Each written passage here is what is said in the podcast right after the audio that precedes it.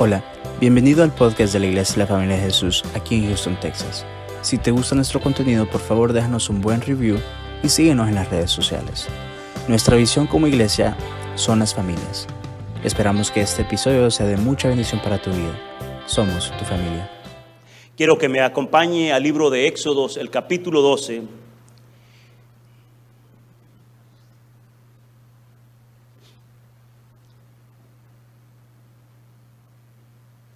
Cuando lo tenemos todos, por favor, me dan un amén. Posiblemente en su Biblia eh, el encabezado, el título del capítulo 12 dice La Pascua. Y esta fiesta es una fiesta que Dios estableció. Es una fiesta que eh, el Señor de hecho la declara una fiesta solemne y quiero aclarar bien eso cuando se refiere como un acto solemne, cuando se habla de, ah, de, ser solemne, es algo que tiene una importancia sobre otras cosas. Y el Señor le dice a Moisés, esta fiesta será una fiesta solemne, o sea que va a tener una importancia, o sea, eh, es algo que nosotros tenemos que tenerlo en cuenta. Usted me va a decir, bueno, eso lo dijo el Señor al pueblo judío. ¿Sabe? Nosotros fuimos injertados, nosotros fuimos agregados a esa, a esa promesa, a la promesa que el Señor le dio a Abraham. Usted se recuerda, cuando el Señor hizo un pacto con Abraham, el Señor le dijo, y serás de bendición a todas las naciones. Y aquí estamos todas las naciones representadas. Y es así, amados hermanos, que nosotros, por esa razón, nosotros debemos eh, celebrar la Pascua, pero vamos a leer la palabra del Señor. Yo leo la palabra del Señor en el nombre del Padre y del Hijo y del Espíritu Santo. Vamos a leer del versículo 3 al 5. Dice, hablad a toda la congregación de Israel, diciendo, en el 10 de este mes tómese cada uno un cordero según las familias de los padres, un cordero por familia. Vea qué importante lo que el Señor le dice a Moisés. En, en menos de dos versículos ya le está haciendo una referencia bien importante, le está hablando de la familia. Le dice, un cordero por familia. Mas si la familia fuere tan pequeña que no baste para comer el cordero, entonces él y su vecino inmediato a su casa tomarán uno según el número de las personas, conforme al comer de cada hombre haréis la cuenta sobre el cordero. Y el versículo número 5 dice, el animal será sin defecto, macho de un año, lo tomaréis de las ovejas o de las cabras. ¿Y por qué digo que esta fecha es una, fecha, una fiesta eh, que es importante, amados hermanos, porque en el versículo 14 el Señor lo dice de esta manera, dice, y este día os será en memoria y lo celebraréis como fiesta solemne para Jehová durante vuestras generaciones, por estatuto perpetuo lo haréis. Entonces queda bien claro que la Pascua es una fiesta que el Señor estableció.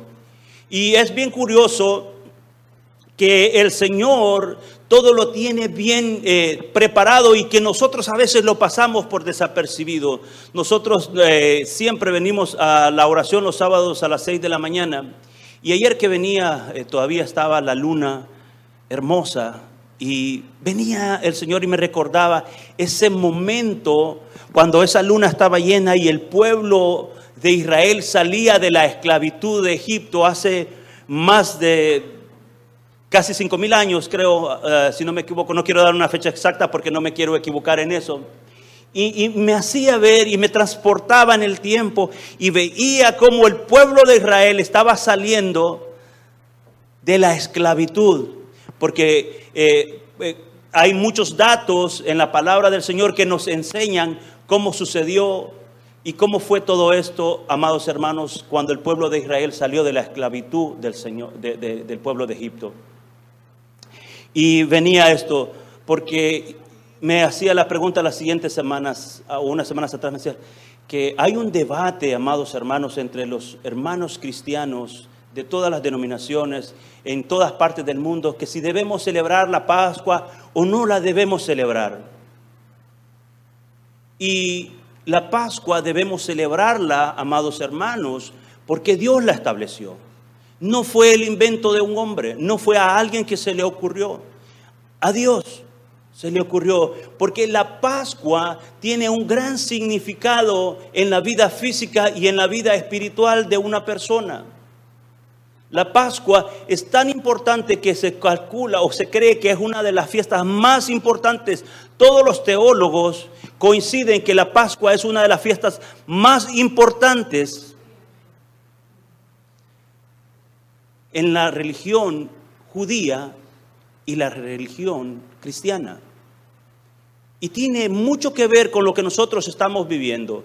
Porque tenemos que aprender nosotros a conocer los tiempos y a poder discernir las cosas de Dios. Y como nosotros eh, creyentes debemos, tomar, debemos de tomar en cuenta eso, que la Pascua es del Señor. Amén. Eh, ¿Cómo debemos de celebrar la Pascua? Yo quiero pedirle a nuestro equipo de, de la media que pase la imagen número uno que les pedí ayer. Ahí está. Vea usted esa imagen. Ve una familia reunida, ¿verdad? Aquí tenemos una imagen de la familia hebrea. ¿Cómo se debe de celebrar la Pascua? Se debe de celebrar en familia. Es bien importante, amados hermanos, porque hacía estas, me hacía estas preguntas en estos tiempos, que la mayoría de veces nos vamos o nos íbamos antes a las iglesias, se recuerda. Nosotros que traemos un trasfondo eh, de, otra religión, pero casi siempre por tradición se van para, para las iglesias. ¿Sabe? La Pascua se debe celebrar en casa. La Pascua se debe celebrar en nuestros hogares porque tiene un gran significado. El Señor liberó a un pueblo y le dio instrucciones exactamente y, y todos los datos dicen que cuando este pueblo celebra la Pascua, amados hermanos, empieza a hablarle de ese evento importante que sucedió en la vida de esta nación, que fue la liberación. Y empiezan a decirle, el Señor nos sacó, y empiezan a, dar, hablarle todo sobre el, el éxodo, que el Señor abrió el mar rojo para que ellos pudieran pasar y ser libres de la esclavitud que por 400 años y un poco más habían estado siendo oprimidos. Pero todo esto tiene una representación en la vida de nosotros. Pero, y la Pascua en sí representa a nuestro Señor Jesucristo, toda la obra que Él iba hacer en nuestra vida, amados, y no solamente en el pueblo judío, sino con nosotros. La Pascua es del Señor y se debe celebrar en familia. Hay ciertos procedimientos como se tienen que hacer. ¿Y por qué tengo que aclarar estas cosas ahora? Porque dije, el mundo tiene una percepción equivocada de la Pascua, especial en estos tiempos donde la información vuela en cuestión de segundos. Quiero que veamos la siguiente imagen, la imagen número dos. Esta imagen si usted va a su ordenador o si usted va a su computadora, amado, si usted escribe la palabra, la palabra Pascua, lo primero que va a encontrar es esta imagen. De creo veintitantas imágenes que están en lo primero que le salen, dos tienen algo que ver con algo al Señor. Pero el resto de información que usted encuentra va a encontrar huevos, va a encontrar conejos, va a encontrar todo esto que no tiene nada que ver con la verdadera Pascua del Señor. Y es bien importante, amados hermanos, porque quiero decirle que el mundo está tratando de adoctrinar nuestras mentes con mentiras. Y sabemos quién es el padre de mentiras, es Satanás. Quiero decirle enfáticamente, la Pascua no se trata de huevos ni de conejos. Y quizás pueda ser que usted diga, wow, ¿qué es lo que está diciendo? No, le estoy diciendo simplemente la verdad. Y nuestro trabajo, nuestra responsabilidad como iglesia es, es enseñar la verdad. Y la verdad dice la escritura que nos hace libres. Nuestro Señor es la verdad. Dice la escritura que dice, y conoceréis la verdad y la verdad os hará libres. Por lo tanto, amados hermanos, quiero decirles que la Pascua no se trata de esto. De hecho, también todos los estudiosos que hablan sobre estos temas hablan sobre el origen o el trasfondo pagano que tienen estas tradiciones. No tiene nada que ver con el Señor. Debemos despertar nosotros. Si queremos nosotros que en nuestra vida haya un avivamiento verdadero, tenemos que empezar a desprendernos de esas cosas que nos atan, porque el enemigo quiere atrapar tu vida con mentiras siempre. Jesús quiere cautivar tu vida solamente con la verdad. En Él encontramos la verdad, amados hermanos. En Él solamente se puede encontrar la verdad. Y le digo por qué, por qué pienso esto. Eh, en esta semana eh, se acercaba a mí una persona eh, de origen asiático y me dice, ¿estás listo para la Pascua? Me dice, sí, nosotros, a mí yo creo en la Pascua. Y le digo, ah, me dice, ¿y van a ir a recoger huevos? ¿Van a ir a hacer esto? Y le digo, no. Me dice, ¿y que no eres cristiano? Le dije, sí, soy cristiano, pero no corro, yo no recojo huevos. Dijo, ¿cómo? Y vino a mí este clic en mi cabeza. La gente que no conoce del Señor relaciona la Pascua con algo que no tiene nada que ver. En la Pascua nosotros encontramos un sacrificio. Encontramos liberación. En la, en la Pascua encontramos al Señor. Porque la Pascua, como dije hace un momento, amados hermanos, es simplemente el reflejo de lo que el Señor iba a hacer por toda la humanidad. La Pascua es simplemente eso lo que el Señor quería hacer con nosotros. Así como liberó al pueblo eh, de Israel, de la nación de Egipto, de la esclavitud, así es lo que el Señor Jesucristo hizo por nosotros. Por eso es importante que tenemos que tener nuestra mirada bien fija en nuestro Señor Jesucristo y no en otras cosas.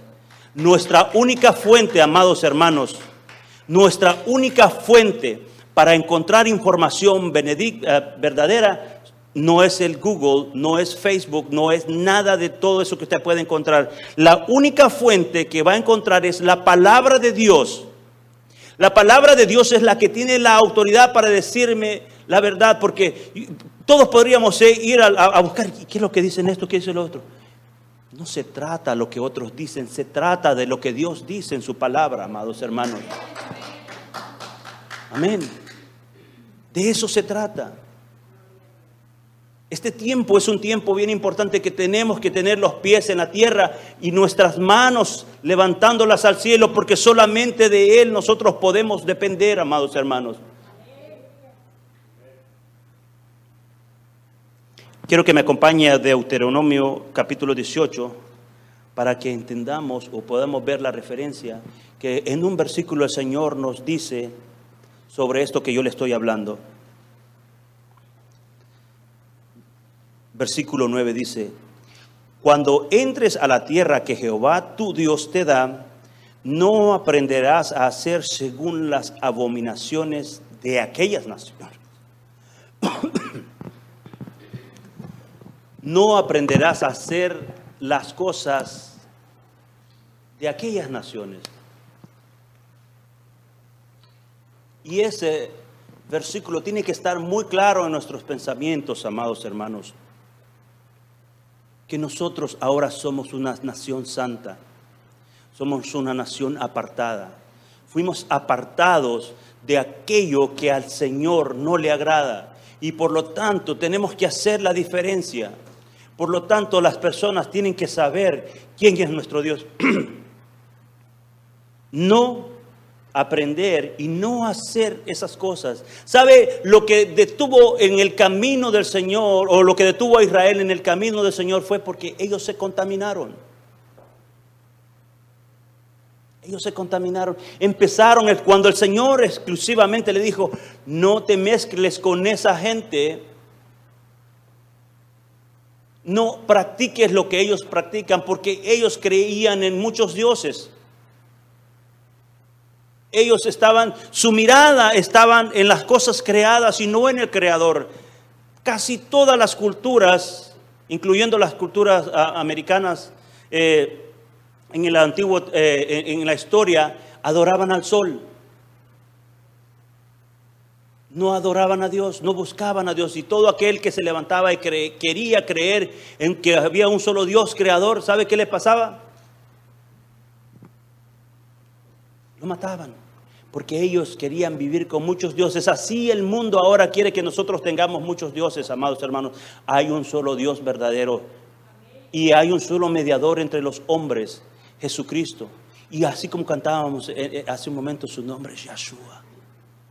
¿Sabe? Cuando yo pronuncio su, su nombre verdadero, a mí, a mí me quebranta mi corazón porque yo en, en el nombre de Yahshua encuentro liberación, en el nombre de Yahshua encuentro redención, en el nombre de Yahshua yo me siento que lo tengo todo, amado.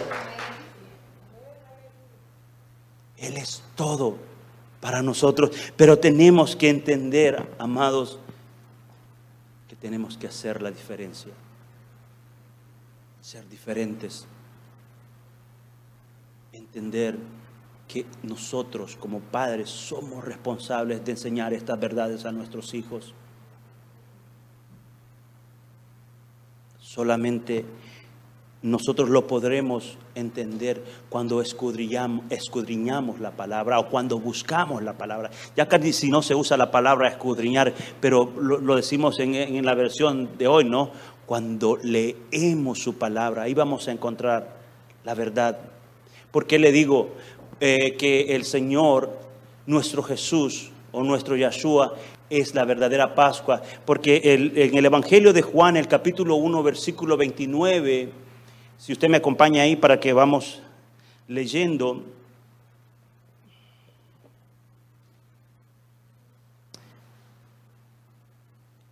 Juan el Bautista de inmediato reconoció quién era el Señor y dice en el versículo 29, dice, el día siguiente vio Juan a Jesús que venía a él y dijo, he aquí el Cordero de Dios que quita el pecado del mundo. Wow, wow, es, es, es un versículo tan corto, pero tan importante, amados hermanos, que así nosotros decim- de- de- tenemos que verlo. Cada vez que nos acercamos al Señor Jesús, tenemos que decir, he aquí el Cordero de Dios que quita el pecado del mundo, quita mi pecado, si yo se lo entrego. Es la única manera o es la única forma que Dios puede hacer algo en nuestra vida, amados. Cuando lo hacemos y reconocemos que Él es el único que puede. Yo con mis propios medios no lo puedo hacer. Ninguno de nosotros con- por nuestros propios medios lo puede hacer, sino solamente reconociendo que Él es el que tiene el poder para liberarnos. El mundo recibe muchas opresiones, la gente recibe muchas opresiones y, muchos ataques para que sigamos viviendo en el mundo. Pero tenemos que ver hacia adelante y ver para el propósito al cual nosotros fuimos llamados, amados. Jesús puede quitar tu pecado. Él quita mi pecado. Pero ¿cómo tengo que hacerlo? Tengo que hacerlo todos los días de mi vida. No solamente el domingo, que hoy la mayoría de las congregaciones celebran el domingo de resurrección. ¿Sabe qué? No solamente tuvo una resurrección, Él resucitó para toda la eternidad, para que nosotros podamos estar con Él, amados hermanos.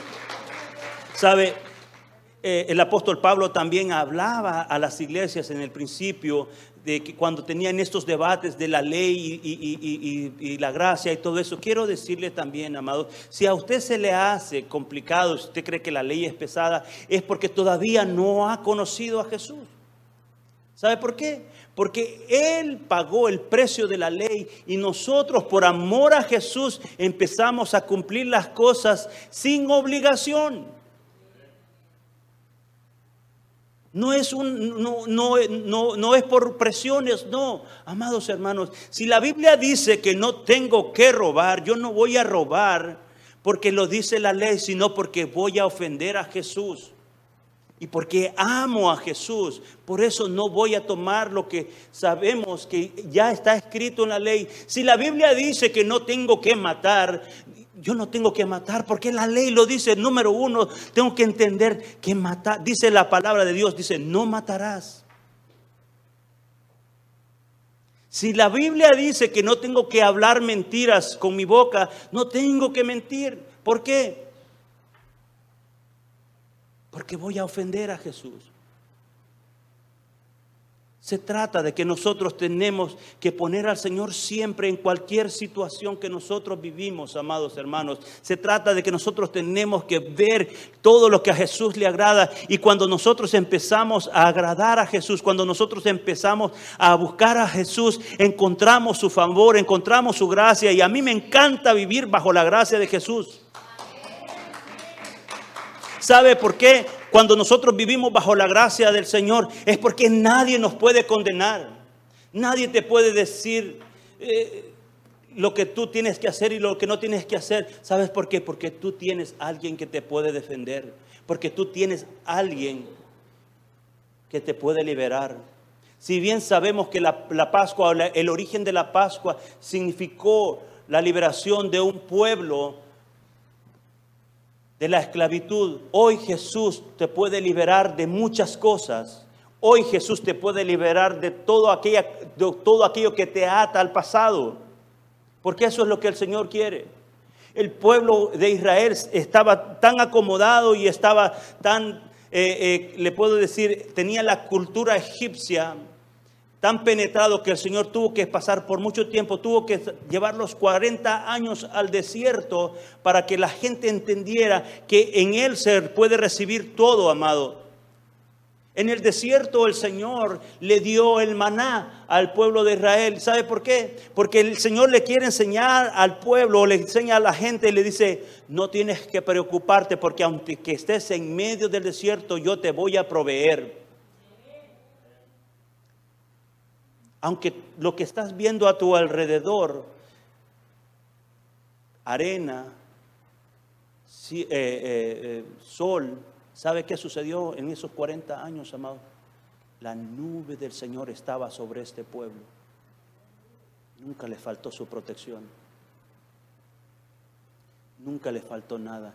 Porque cuando Dios te libera, Él te va a llevar por ciertos caminos que a veces no vamos a entender. Cuando Dios libera a alguien o cuando Dios libera a, una persona, amados, habrán lugares donde nosotros no vamos a entender, pero tenemos que aprender a confiar en Él. Tenemos que aprender a, a vivir, que depender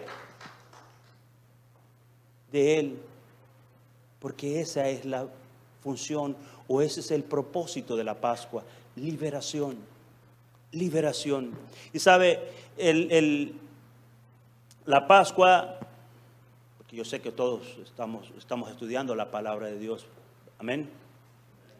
La Pascua había un momento especial.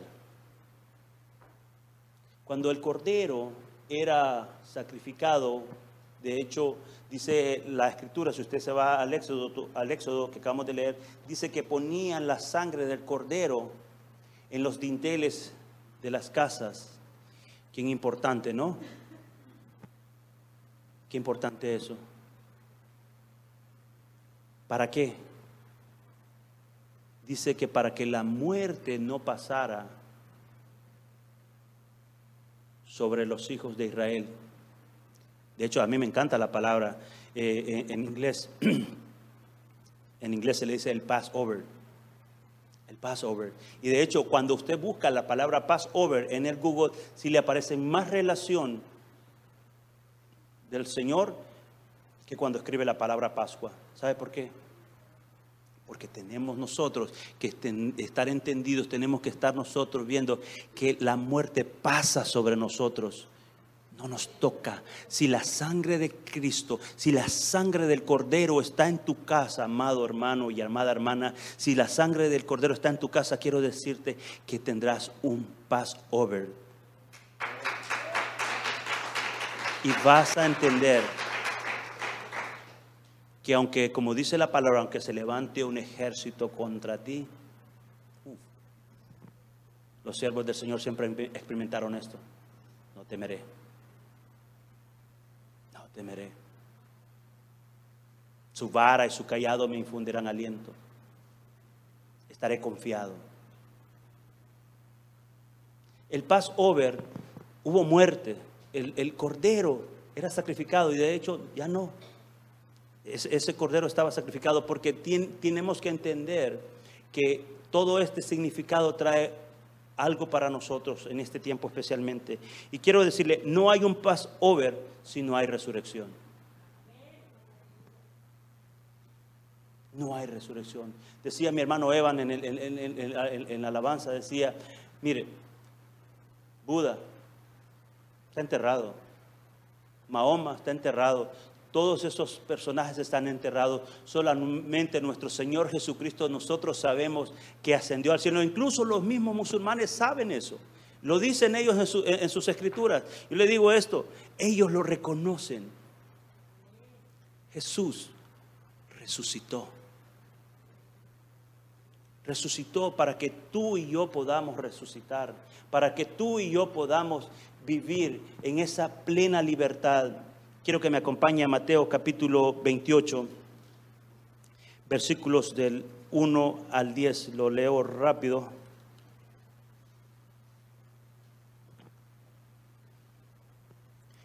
Dice, Pasado el día de reposo, al amanecer del primer día de la semana, que es el domingo, vinieron María Magdalena y la otra María a ver el sepulcro.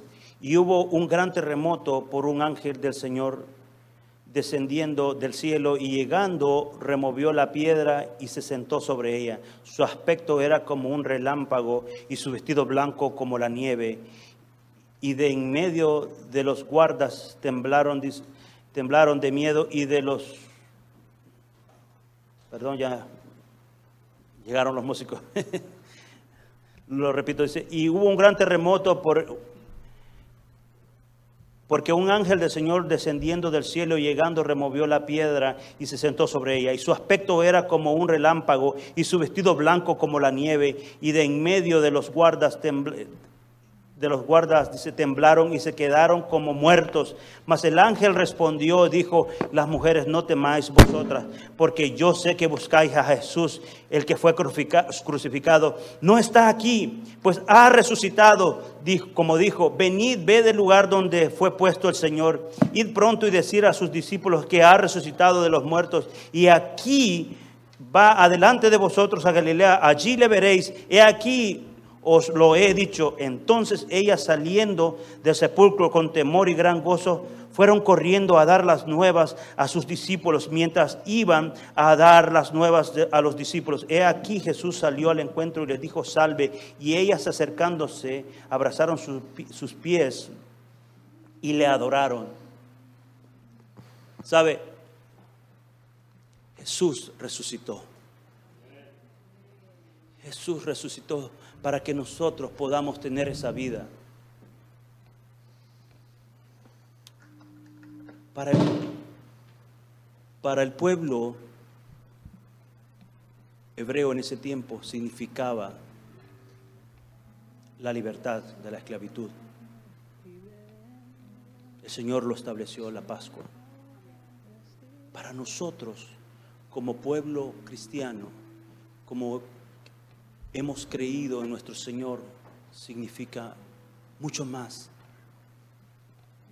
El Señor puede liberarnos de toda la esclavitud del pecado, amados hermanos. ¿Qué es el pecado? Es todo lo que me aparta del Señor. Nos separa.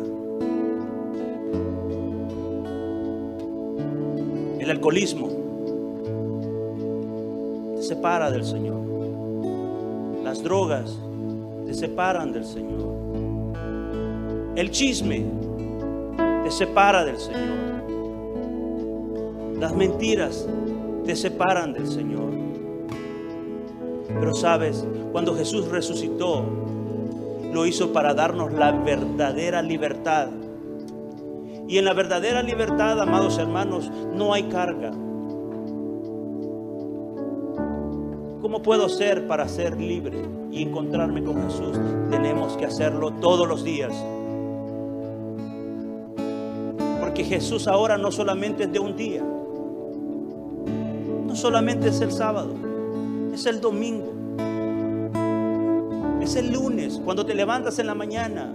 Pon al Señor primero en tu día. Dale gracias a Él, aunque sean dos, tres palabras, Señor, gracias por este día que me has dado. El martes cuando te levantas, Señor, gracias por este día. El miércoles, Jesús es de todos los días, amados. Él te puede liberar.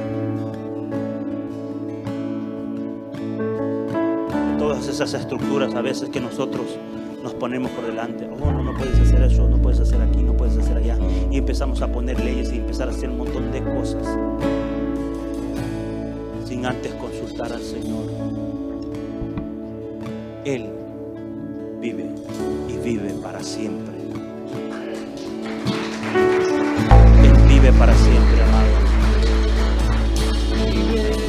Mire, no, no me, no, no lo conozco todavía como mi Señor y Salvador. Él todavía está con las manos abiertas.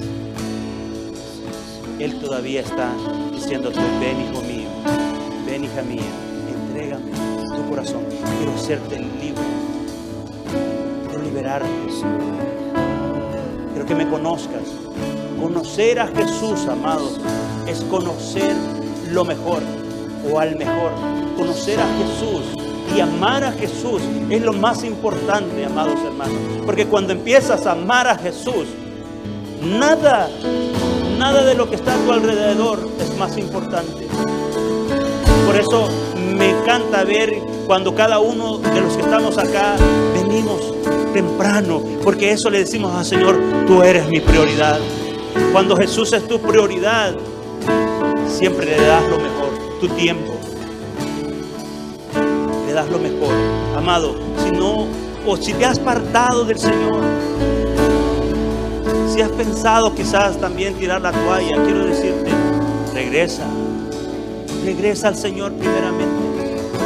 Él es el único que te puede sostener en medio de las dificultades. Es el único que te puede sostener en medio de las tribulaciones. Pero tenemos que recordarnos que las fiestas del Señor y especialmente esta fiesta de la Pascua eh, eh, eh, hace un- un- una marca, un principio de algo, hace un principio hacia una nueva vida, un principio a lo que Dios tiene para tu vida, que no será, no será fácil, no, no va a ser fácil. Nunca nadie dijo que va a ser fácil. De hecho, la Biblia dice que tendráis aflicciones, pero con todo y eso el Señor estará contigo.